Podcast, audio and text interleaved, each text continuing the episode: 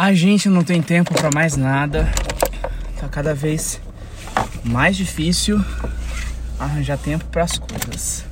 Na verdade, a gente quer fazer tanta coisa ao mesmo tempo. O mundo, né, permite hoje em dia que a gente faça várias coisas ao mesmo tempo. Né? Que a gente, na verdade, a internet permitiu isso, né? É... Então, como a gente tem acesso a muita coisa, a gente consegue fazer basicamente tudo que a gente quiser, que não exige a nossa atenção e a nossa presença, é, atenção presencial, na verdade, né? Não existe, exige essa participação corporal física, a gente consegue fazer online. Né? Então, e aí acaba que a gente tem consegue fazer tudo, cursos, é, aprender, trabalhar, né? É, se entreter, né? a gente consegue fazer tudo em qualquer lugar que tenha acesso à internet. E quando a gente tem tanta coisa para fazer, tanto acesso a tanta coisa, a gente quer abraçar todas as coisas ao mesmo tempo. A gente quer fazer todas as coisas ao mesmo tempo. Né? E digo isso assim, realmente. Na verdade, esse podcast inteiro, assim, eu tô falando é de mim, né? Eu acho que tem, talvez tenha algumas pessoas que se identifiquem, mas na verdade eu tô falando bem de mim mesmo. É, é porque eu realmente, assim, eu tenho uma fila de cursos para fazer, eu tenho uma fila de livros para ler, tenho uma fila de séries e de filmes para assistir, é, e uma porrada de coisas assim para fazer, de, de coisas que eu mesmo escolhi fazer e que só calculando assim o tempo médio que eu levo para fazer as coisas, eu já sei que não vou ter tempo, né, para poder fazer tudo isso. Né? E a gente tenta acelerar o tempo de todas as maneiras possíveis, né? É, para leitura, a gente aprende leitura dinâmica. Então, em vez de ler palavras sílaba por, por sílaba, a gente começa a ler blocos de palavras por blocos de palavras para poder acelerar essa leitura e acaba pode acabar prejudicando a retenção, né? É, e apesar das leituras dinâmicas garantirem a retenção e tudo mais. Enfim, o ponto foi esse, foi da instantaneidade, né? É, podcasts, videoaulas, a gente tem a função de colocar na velocidade 1.25, 1,5, 2 e acelerar o máximo possível. Eu mesmo assisto quase 80% dos cursos que eu faço sempre online, eu sempre coloco na velocidade 2. É, porque eu realmente quero que o tempo passe mais, na verdade que eu aproveite melhor o tempo que eu tenho, né, é, consumindo o máximo de conteúdo que eu puder.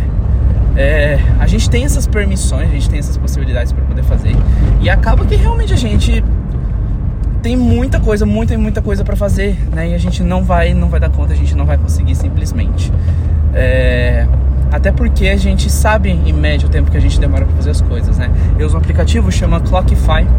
Ah, o Clockify ele é um aplicativo de temporização, né? Então ele calcula todo o tempo de todas as atividades que você faz que você coloca para fazer. Então eu tenho noção de muita coisa do meu, do meu tempo, assim, de quanto tempo eu levo para fazer as coisas, quanto tempo, quanto tempo eu demoro para ler uma página de um livro, né? E com base em tudo isso, assim, é, parece coisa meio noiada, assim, né? Meio de meio paranoico, meio neurótico. É, eu realmente gosto dessas coisas, assim, de, de saber de todos os dados meus, assim. Eu, eu, eu gosto muito de aprender sobre. É, é, mas então a, a que, grande questão é que com base em tudo isso, sabendo desses dados, sabendo desse tempo médio que eu levo para poder fazer as coisas, a minha fila de livros, a minha fila de séries, a minha fila de filmes, a minha fila de cursos, não sei quando vou concluir nada disso. Sendo que na verdade eu, eu queria, né, não sei nem se eu preciso, né, mas eu gostaria de fazer tudo agora, simplesmente, né, de realizar tudo é, é, em todo, é, no menor período de tempo. Queria fazer todas as coisas nesse exato momento. Né? Eu acho que é o sonho de todo mundo poder fazer várias coisas em um curto período de tempo. Isso tem muito a ver com a nossa geração. Na verdade, pode até ver que eu sou o recorte perfeito dessa geração que é, dessa geração que fala que é, da alta produtividade, né? Da gente ter o pensamento de que a gente precisa trabalhar enquanto eles dormem, né? E de que a gente não vai ser nada se a gente não estiver produzindo a todo tempo. Eu sei que tudo isso é negativo, mas eu infelizmente ainda tenho muito disso enraizado em mim. Né? Para isso que eu faço terapia. Aí tem que fazer um episódio de terapia aqui, né? A gente tem vários episódios para ser feitos.